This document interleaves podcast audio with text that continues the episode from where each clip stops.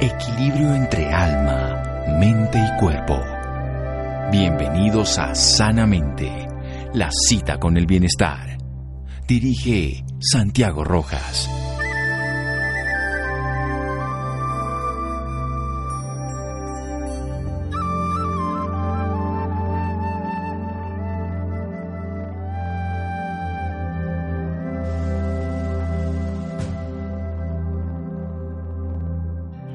Es un comienzo. Seguir juntos es un progreso. Trabajar juntos es un éxito. Henry Ford. Buenas noches, estamos en Sanamente de Caracol Radio. El trabajo en equipo algo que permite que sus partes, sus integrantes, potencien la capacidad durante el proceso y por supuesto el resultado.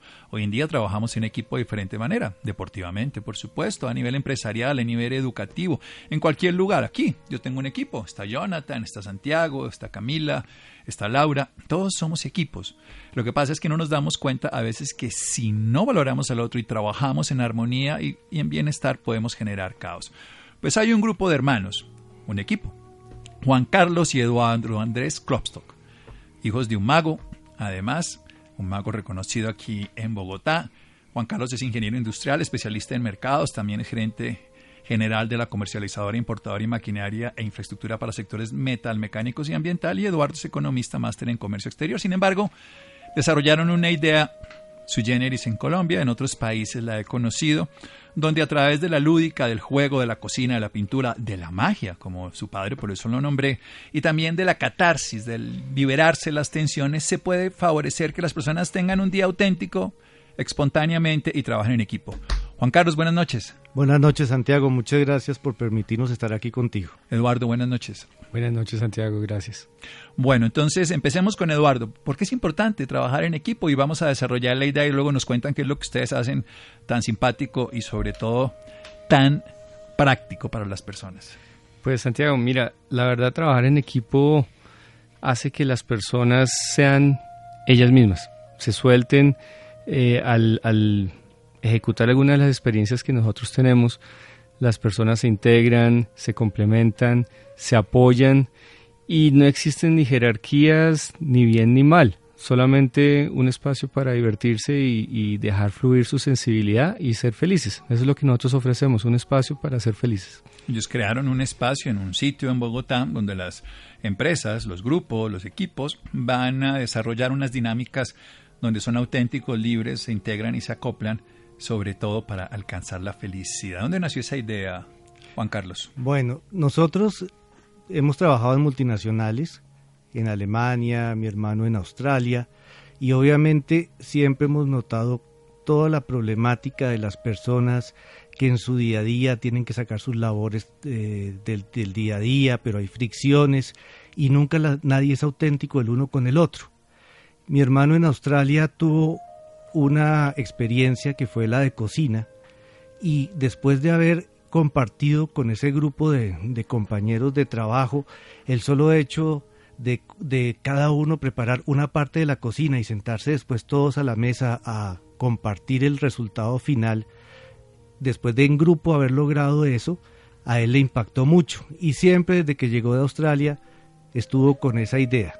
Después de eso que ya nos pusimos a pensar cómo la podríamos establecer en, Bogotá, nos pensamos que además era importante complementar con otras experiencias.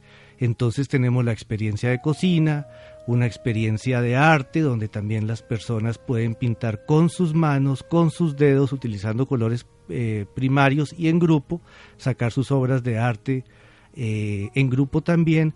Tenemos la, la experiencia de magia, precisamente como tú lo comentabas, donde también en grupos a, cada, a cada persona se le, se le entrega el secreto y la posibilidad de hacer un truco de magia. Al final hacen entre grupos de tres, cuatro personas su sesión y divierten al, a los demás de, de, la empresa.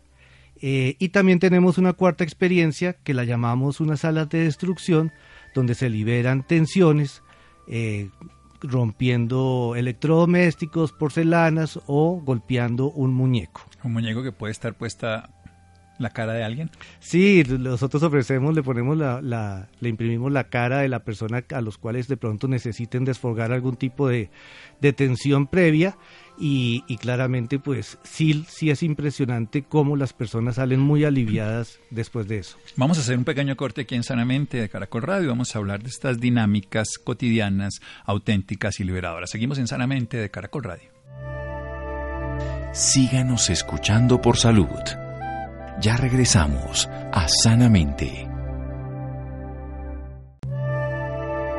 Bienestar en Caracol Radio. Seguimos en Sanamente.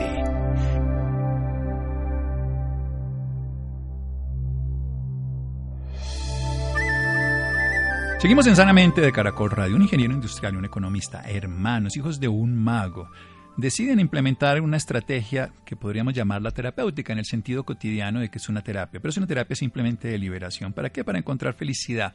¿Cómo? Desarrollando autenticidad en un espacio común donde se comparten con individuos. Es muy interesante entender que la gran mayoría de las empresas van individuos que tienen una vida personal, pero no desarrollan sino su habilidad profesional y dejan de desarrollar sus cualidades y condiciones humanas y la mayoría de las fricciones, y lo se ven en todas las industrias, en todas las empresas, es a través de dos palabritas que se llaman re-re, que son relaciones y resultados. Eso es lo que mueve todas las empresas.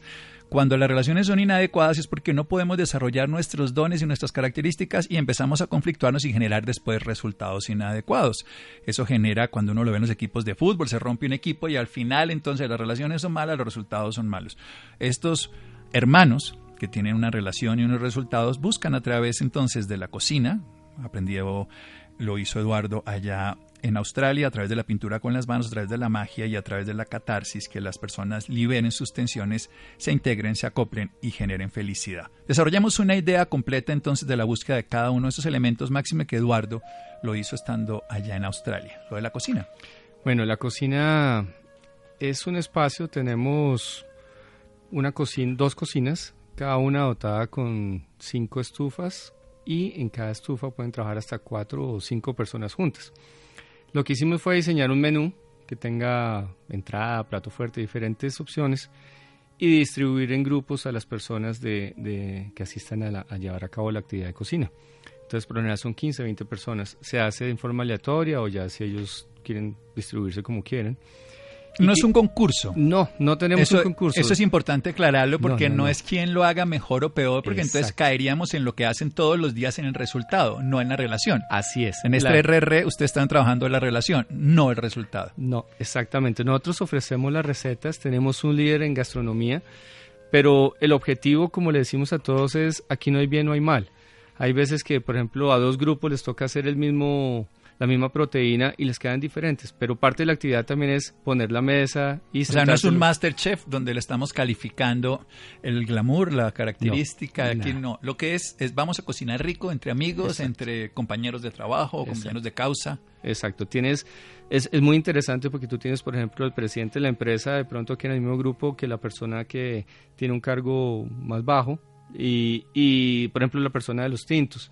Y a veces la de los tintos se empodera de llevar las riendas del grupo. Es muy interesante. ¿Cuántas personas caben en un evento de este estilo? En un evento, en cada cocina caben aproximadamente 20, 25 personas. Ah, tienen cinco cocinas. Tenemos dos cocinas, cada una con cinco ah, estufas. Eh, dos salones. Y eh, las recetas tenemos el paso a paso y el líder que los va llevando.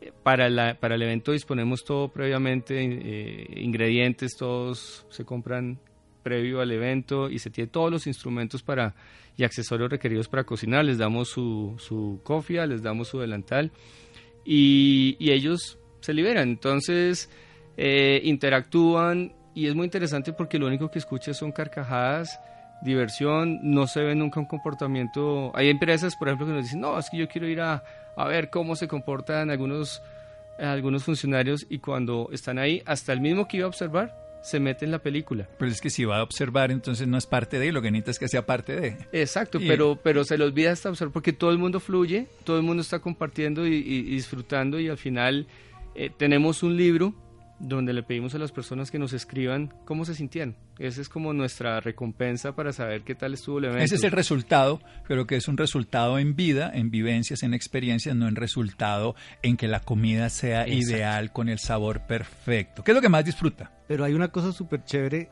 cuando empiezan a ir cada uno por sus, por sus eh, ingredientes, cómo realmente eh, saben que lo tienen todo. Ellos ya saben que con lo que hay en la cocina, con lo que hay en la nevera y con lo que hay en las despensas, van a fabricar su receta, aunque de pronto haya una trampita, les haga falta un ingrediente y tengan que buscar otro, o tengan que compartir con otro grupo el mismo ingrediente que necesitan para desarrollar cada uno su parte de, de la cocina. Son momentos donde realmente hay interacción entre grupos para sacar adelante en Clovitz su, su proyecto final, que es sentarse a la mesa a comer todos. Eso me parece genial, que uno cocine con amigos, que se coma lo que además que uno termina comiéndose lo que cocina así sepa peor. Tal cual tal cual. Y a todos les sabe rico. Sí pero técnicamente aquí lo que importa es que nos integremos que veamos además cualidades y conozcamos a individuos que no sabemos que saben hacer algo que nosotros ni siquiera aunque estemos 20 10 3 años con esa persona todos los días ese ser tiene esa característica. Entonces la cocina que fue el elemento que motivó a Eduardo para desarrollar eso hay un tutor entonces usted lo decía hay unos ingredientes una posibilidad pero Aquí viene lo que me gusta y es la creatividad. Cada uno termina desarrollando y no hay más propósito que hacerlo en sí mismo. Ese, es el éxito de hacer esto, porque si no sería ir al concurso en eventos de la familia o de no sé qué, un concurso que al final el, el ganador siempre podría estar viendo mal al otro o el perdedor. Aquí como todos ganan, aquí no hay. Ni es seguir a un chef que le diga paso uno, paso dos, paso tres. De hecho, de hecho hemos tenido de visita a chefs chefs de cocinas de, sitios importantes y lo que menos se preocupan es por la receta y han sido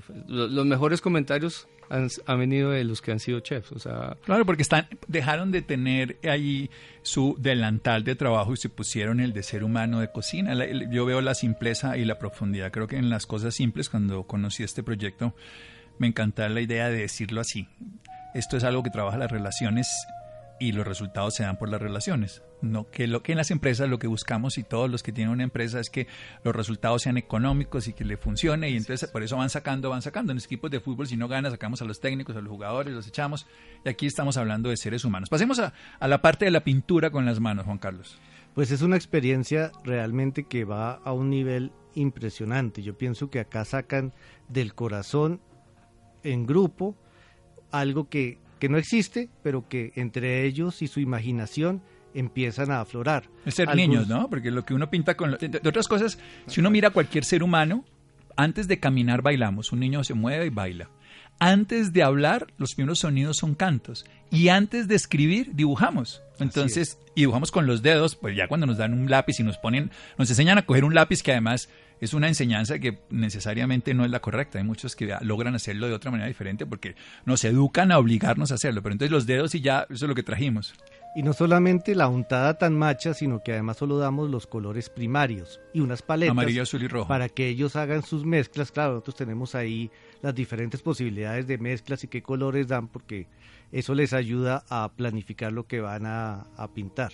Y de esa manera empiezan a salir cosas, algunos son muy clásicos, y se van por los ríos, los mares, las gaviotas, otros se van por algo mucho más eh, moderno y al final salen unos títulos cuando, cuando ellos al final los grupos nos cuentan, porque nosotros somos muy curiosos y les tomamos las fotografías, los títulos y qué quisieron, es impresionante, salen 800 mil cosas.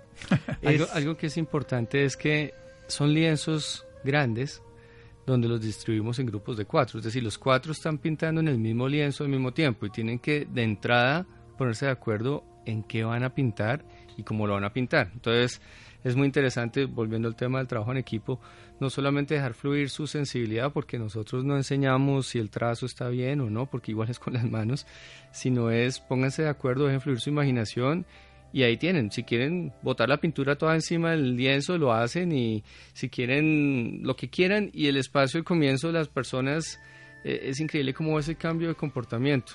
Al comienzo em, no, no, no les parece, como que entran, y esto no, no parece muy interesante y cuando empiezan a pintar en cualquiera de las actividades, al final parecen niños que no quieren terminar. Porque normalmente cuando, llega, el adulto, el adulto no quiere, el niño es el que quiere. Entonces hasta que no aparece el niño se puede demorar media hora o tres minutos. Porque la mayoría de las veces la, gente llega a Clovitz pero no sabe qué va a hacer. De hecho, siempre tratamos de que los que organizaron todo no les cuenten qué es lo que van a hacer. Algunos llegan con hambre a hacer cocina a las 7, 8 de la noche muertos del hambre y lo primero que les decimos es, les toca cocinar a ustedes.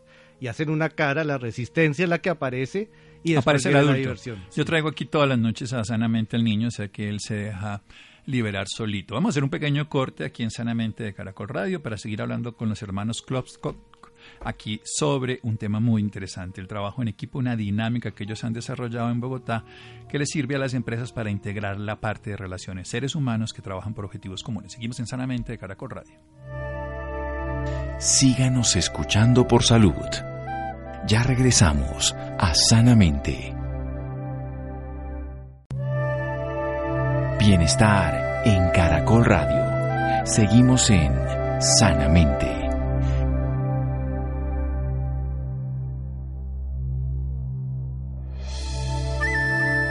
Seguimos en Sanamente de Caracol Radio. Juan Carlos y Eduardo, hermanos, nos están hablando de un trabajo en equipo, de una dinámica para la búsqueda de la felicidad, poner a las personas a relacionarse de una manera natural, cotidiana, sacar el niño interior a pasear, ponerlo a jugar, desarrollarlo a través primero de la liberación cuando se cocina, sin una forma específica y unas normas y pautas y sobre todo sin esperar una calificación o resultado. Es simplemente el hecho de hacerlo lo que da la gratificación, porque la búsqueda de este tipo de procesos es que las personas que se desarrollan las estrategias de trabajo en equipo encuentren felicidad, encuentren felicidad a través de hacer cosas que todos los días hacemos, como cocinar. Y en este caso algo que hicimos, porque todos los días hacemos no, porque dejamos de hacerlo, pero lo, lo hacíamos cuando éramos niños, pintar, pintar como lo haría un niño con los dedos. Ahora, después lo obligamos a que pinte con témpera, con máquinas, con dígrafo y hacemos y ahora con tecnología y todo. Pero seguirá siendo un niño limitado mientras no desarrolle esa capacidad creativa y lo que se busca es que haya creatividad. Pero pasemos al tema que mejor conozco de ustedes por su papá, amigo y todo, el tema de la magia. ¿Cómo es esta historia? La magia, la prestigitación, el ilusionismo, lo que hace Juan Tamariz, lo que hace mi amigo maestro Richard Sarmiento, Gustavo Lorgia, en fin. Sí, nuestro padre desde los 18 años, él le ha encantado el tema de la magia y siempre ha tratado por, por hobby de, de tiene sus trucos. Nosotros desde niños pues crecimos obviamente viéndole todos sus trucos, sus presentaciones.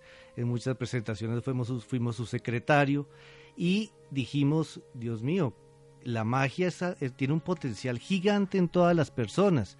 Es un tema no solamente de, de generar una ilusión, de divertir, sino que cada persona cuando se sabe el truco, claro, nosotros les enseñamos los trucos, pero tiene que haber también el juramento de que no se lo va a decir a todo el mundo, porque se perdería esa ilusión tan linda. Si la gracia de la magia. es el secreto, cuando Es el descubrimos secreto. el secreto, a veces, ¿qué es lo que pasa en muchas películas? La gracia cuando uno va al teatro, uno sabe que es un juego, pero uno se cree la historia. Entonces, cuando uno le destruyen la historia y le destruyen toda la magia que hay, pues uno pierde la gracia de algo que están. La, la magia, es la, que, la gracia es que uno lo haga como un niño por debajo de 8 años que cree que es cierto, o un adulto que deja de pelear contra la magia y sabe que es un arte, pero lo disfruta como si fuera cierto. Así es. Y entonces una vez que empiezan a conocer el truco que les va a tocar a cada uno aprenderse, lo empiezan a practicar, empieza toda la dinámica y se lo presentan en grupos de tres o cuatro a sus otros compañeros, los corrigen, pero al final cada grupo es el dueño de su propio secreto y ese y al ser dueños de ese propio secreto lo único que quieren es realmente ilusionar y mostrarle al público, a sus compañeros de trabajo de todos los días de la oficina, algo que ellos solamente saben y prepararon para el resto. Entonces claramente es mucha diversión, sale la actuación, sale la dinámica y, y- y pasan unos momentos Es increíbles. que crean una rutina. Pero la rutina, ustedes les enseñan, digamos, les dan los elementos para no, No. no entrar en unos detalles muy Sí. técnicos. Yo estudié magia con el papá de ellos, fuimos compañeros en un grupo que llamamos el grupo de miércoles. Pues porque íbamos los miércoles a, tomar las clases durante muchos años. Después me fui a vivir a la calera y dejé de asistir a esas clases porque nos supuestamente empezaban a las 8, pero nunca sabíamos a qué horas terminaban. Y técnicamente eso era, éramos un- una cantidad de viejitos ahí disfrutando al máximo porque cada vez era más gente mayor y jugando a ser niños, ese es el juego. Pero lo que les enseñan ustedes es un juego de magia, como le llamamos a nosotros los magos, no nos gusta hablar de truco porque nos parece que de, digamos saca de lo que es el, el- el- el ejercicio particular de los profesionales de la magia. Yo no lo soy, soy un aficionado, pero dándole virtud a un juego maravilloso. Entonces, un juego de magia ustedes le enseñan completo, o sea, que la persona se puede, después del X tiempo que ustedes le enseñan, puede pararse frente a sus compañeros de oficina y mostrárselo. Tal cual, tenemos la dinámica, a cada persona los distribuimos en el, grupo de máximo de 3, 4 personas.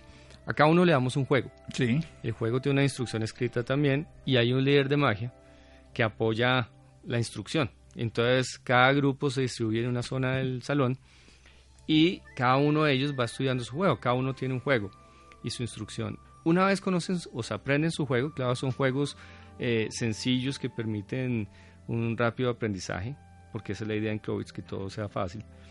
Eh, el juego, después de tenerlo controlado, tienen que armar su propio, tienen que ponerse el nombre del grupo de, magos y tienen que hacer su show. Caracterizarse. Se caracteriza. Entonces les decimos, ahora no solamente dominan su juego, sino tienen que crear toda una una, una, rutina para que presenten su show y concatenar los diferentes juegos para que cuando se lo presenten al resto de la audiencia tenga un sentido su show. Entonces, el mago Manfredo Maravilla y va a ser todo el show y toda la historia. claro, buenísimo. Entonces ellos arman su cuento y obviamente pues ve las personalidades del extrovertido, del tímido, el que suda, el que se le... bueno, de todo. Y al final a algunos les salen bien, a otros no tan bien, pero todos se divierten porque pues finalmente todos están en lo mismo. Entonces se están divirtiendo eh, jugando a ser magos por un rato, que es nuestro fin. Y tienen su varita mágica, su Ah, no, mejor dicho, los caracterizan completamente. Ah, les ponemos su, su, cubilete y les damos su varita y ellos eh, hacen, y tenemos un, eh, un, pequeño escenario, que el, salón se convierte en un pequeño escenario para que el público esté pendiente del show que va a hacer cada grupo cuando pase al, al escenario. Bueno, y entonces volvemos a lo mismo. Aquí no hay evaluación. El aplauso es el regalo que nos dan nuestros compañeros, que además van a ser más tolerantes porque saben lo poco magos que, que, sería el compañero que hasta hace media hora ni siquiera lo era. No, y te, digo, a veces pasa que el truco no le salió porque ah, pasa. Entonces nosotros decimos, un momento, echamos para atrás, cerramos la cortina del, del escenario y vuélvalo a hacer o entre ellos mismos en el grupo pasa que algunos tienen más habilidades si es un, por ejemplo, un juego de mentalismo, el otro es de cuerdas, el otro es de cartas, entonces hay uno que tiene más afinidad, se intercambian los juegos y busca cada uno apoyarse para sacar las mayores eh, ventajas que tiene cada uno para dominar mejor el juego. Sí, técnicamente lo que van es a divertirse y a desarrollar. Además, yo creo que muchos de ahí terminarán, así como quien dice, motivados para volverse magos profesionales, porque uno cuando la primera vez que uno le sale un juego bien y se puede enfrentar a ese público, yo lo recuerdo desde el punto de vista de cuando estaba en, en Europa y empecé a estudiar la magia muy, hace muchos años, fue a través de tener un, una paciente en su cama muy enferma, yo me sabía el famoso juego que todo el mundo se sabe, las 11 cartas, y lo único, lo único que, la niña no me hablaba, una niña de cáncer terminal, lo único que tenía para relacionarme con ella en ese momento fui la carta y le dije, yo te sé hacer una magia, y ella estaba tan malita que pensó que yo había hecho una super magia y lo que había hecho era el juego de las 11, y luego volví a hacer otra que no sabía. Y cuando vi el potencial de capacidad de comunicarme con una niña que no hablaba, no solamente habló, sino que comió, no solamente comió, sino que se relacionó, yo dije que hay un diálogo interno. O sea, por eso el que quiera desarrollar, yo que siempre quise ser mago como seguramente el 99% de todos los niños, solo que después de eso dije yo, apenas pueda, voy a estudiar la magia. Bueno, y eso fue lo que terminé haciendo.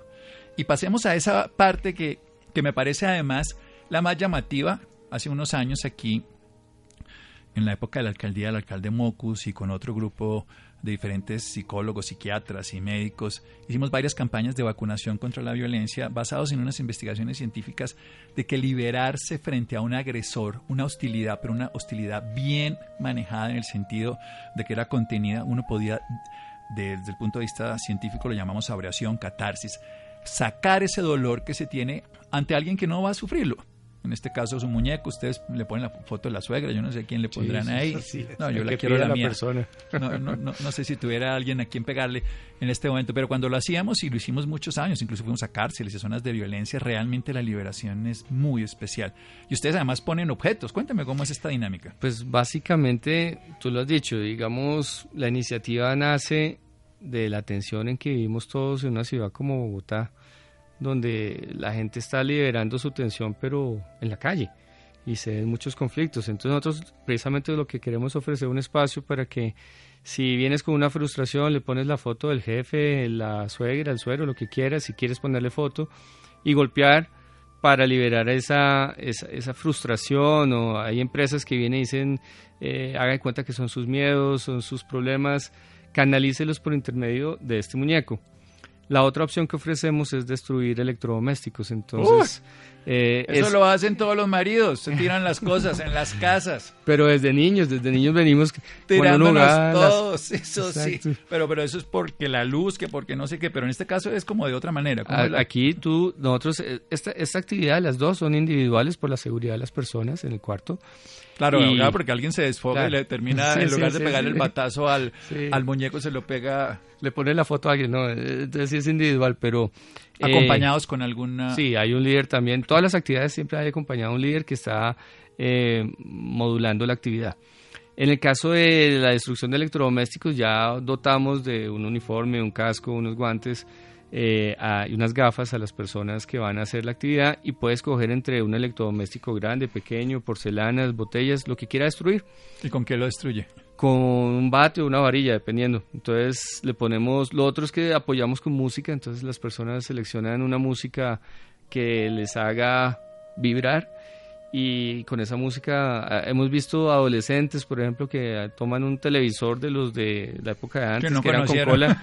No, exacto, no conocieron y uno dice, no, que va a poder golpear este televisor y lo vuelven polvo, porque se libera tanta adrenalina que, que es como exponencial. Pero terminan todos liberados y felices y vuelven muchos vuelven a, tener su experiencia de No, y qué mejor poder uno, porque todos tenemos dolores, todos tenemos rabias, generalmente los tenemos tapados y eso es lo que pasa en las relaciones. Cuando nosotros tenemos una relación, generalmente cubrimos nuestro vacío en esa otra persona y le damos la posibilidad de hacernos felices y estamos tapando un vacío. Cuando se nos va, descubrimos nuestra incapacidad previa.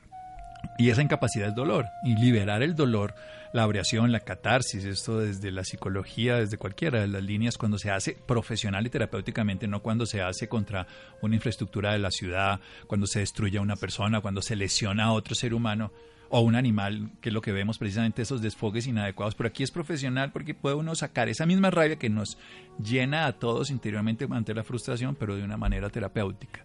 ¿Y ustedes también lo han hecho? Sí, yo soy una persona muy tranquila. Yo soy un temperamento que cuando empezamos a montarlo, pues dije, bueno, vamos a ensayar a pegarle a este muñeco, pero, pero yo no tengo por qué desfogar si yo estoy tranquilo. Pues uno le empieza a dar una vez, dos veces y después por lo menos yo que soy tranquilo, sigue y sigue y sigue porque sí el cuerpo le pide a uno sacar cosas. Es una cosa muy especial. Claro, nosotros no sabemos qué problemas tengan las personas que van, no lo van a expresar, pero sí la sensación después de, esos minutos de, de, dejar las tensiones ahí, sí se siente que las personas se transforman un poco. Todos tenemos violencia y agresividad, la naturaleza es violenta, hay que reconocerlo lo que pasa es que la violencia de la naturaleza es una violencia que da vida. ¿Qué quiero decir?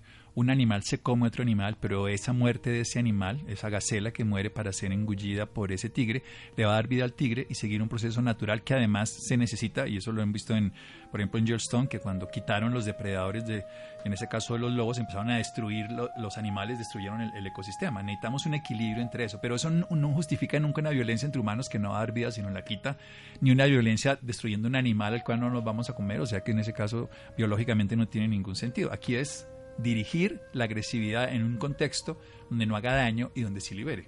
Y que además no hay sentimiento de culpa, porque las personas no están sintiéndose que están haciendo algo indebido, sino por el contrario, están libres de, destruir o golpear el muñeco sin que se les esté juzgando, cuestionando o porque estén haciéndole daño a alguien, es por el mismo bien de ellos. Con sistemas de seguridad, con todas las, las características. Bueno, ¿dónde los ubican a ustedes si las personas tienen interés ya de pasar por estas dinámicas tan simples? Pero tan poderosas. Cocina, entre amigos, pintura con las manos, magia, prestidigitación y abreación, catarsis o liberación. Bueno, nosotros estamos ubicados en, en el barrio Pasadena, en la transversal 54, número 103B78. Sí. Esto es a una cuadra de los tres elefantes, y los referencian, no sé si, si los pues, ubican. Pues en la gente que vive en Bogotá, seguro detrás de Ecopetrol, más allá, pero, pero ubiquemos un teléfono que es más fácil o una página o alguna red. La página nuestra es www.clovitz. ¿Cómo se escribe? K-L-O, B larga, sí. Y, sí. Z. Clovis. Clovis.com. Clovis.com, bueno, ahí tienen. Ahí aparecen todos nuestros datos de contacto para nosotros trabajamos bajo reserva previa, es decir, no estamos abiertos. No es que yo llegué, yo quiero romper. exacto. Y rompa la puerta para entrar, no. Tenemos agenda para todas las actividades y previamente es coordinando con el con la persona que quiera vivir la experiencia el día y la hora en que lo quiera llevar a cabo. Clovis, o sea, K L O B Y Z clovis.com, Juan Carlos y Eduardo Andrés Klopstock, que son nuestros invitados de esta noche que han desarrollado un esquema para que el trabajo en equipo fortalezca no solo el resultado, sino las relaciones. Juan Carlos, muchas gracias. No, Santiago, a ti, de verdad, un placer haber estado acá contigo. Eduardo, muchas gracias. Santiago, mil gracias, de verdad. Nos diste tú a nosotros la experiencia de participar en radio por un rato también. bueno, eso fue trabajo en equipo entre ustedes. Seguimos aquí en Sanamente de Caracol Radio. Síganos escuchando por salud. Ya regresamos a Sanamente. Bienestar en Caracol Radio. Seguimos en Sanamente.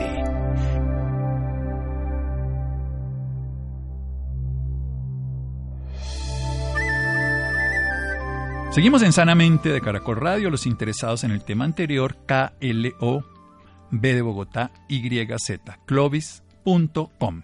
Bien, cinco señales para detectar un accidente cerebrovascular. El momento es ahora. Cada año el accidente cerebrovascular ACV cobra la vida de más de 6 millones de personas en el planeta, convirtiéndose en la primera causa de discapacidad. A personas, eso, eso, el accidente cerebrovascular es lo que se conoce como derrame para algunos y en otros como trombosis. Básicamente tiene que ver con las características particulares de la enfermedad, de las condiciones, en fin. Laura, buenas noches. Buenas noches, Santiago, para usted y para todas las personas que nos sintonizan a esta hora. Cada año, el accidente cerebrovascular cobra la vida de más de 6 millones de personas en el mundo, convirtiéndose en la primera causa de discapacidad. Por otro lado, en Colombia es la segunda causa de muerte y tan solo en el primer semestre del 2018 cobró la vida de 7.429 personas. Para hablarnos sobre este tema tan importante, nos acompaña esta noche el doctor Andrés Fonegra. Él es miembro de la Red Colombiana contra el Ataque Cerebrovascular y coordinador de la Unidad de Neurointervencionismo en la Clínica Chayo.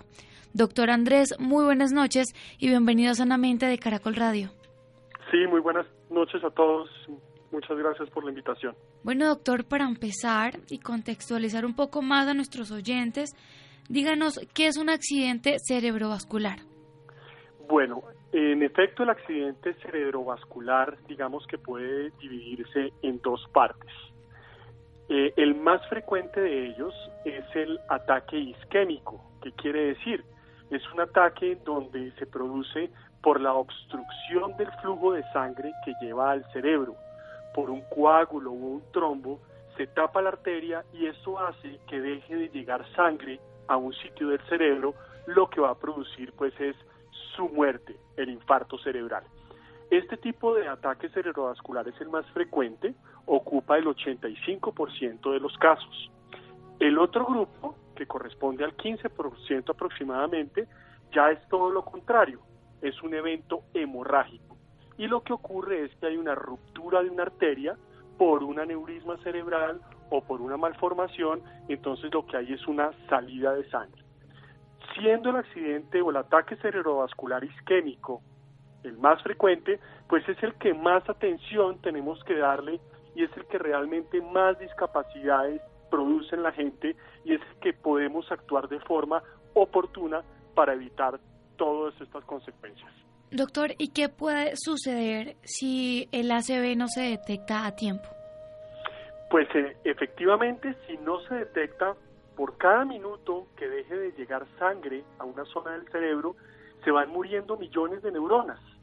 Y pues todos sabemos que las neuronas son células que desafortunadamente una vez muertas pues no tienen la posibilidad de regenerarse.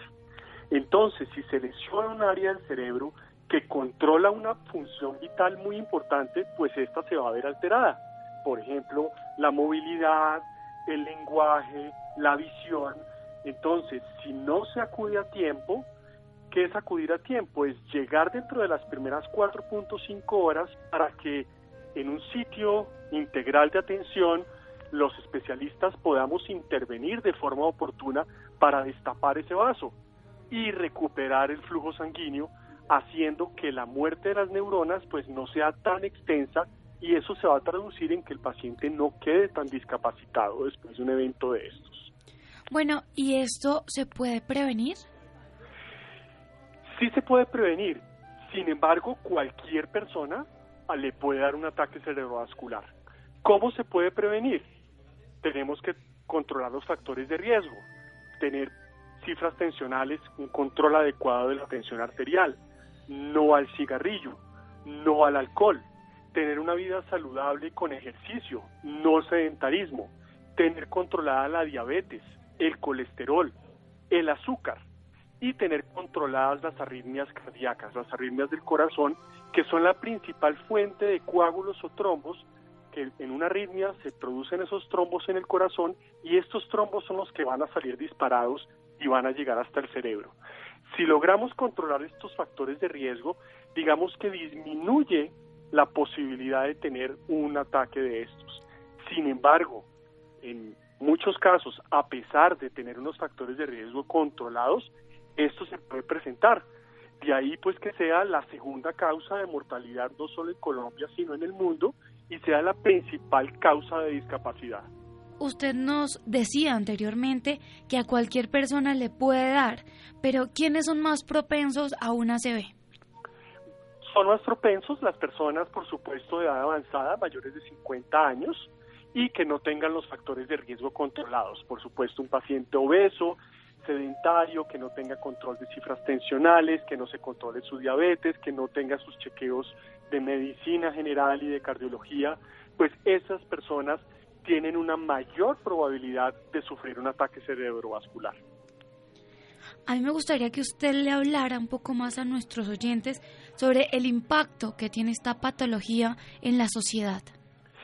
Sí, en efecto, mira, esta patología, digamos que es ahorita de gran interés, eh, no solo en Colombia, sino a nivel mundial.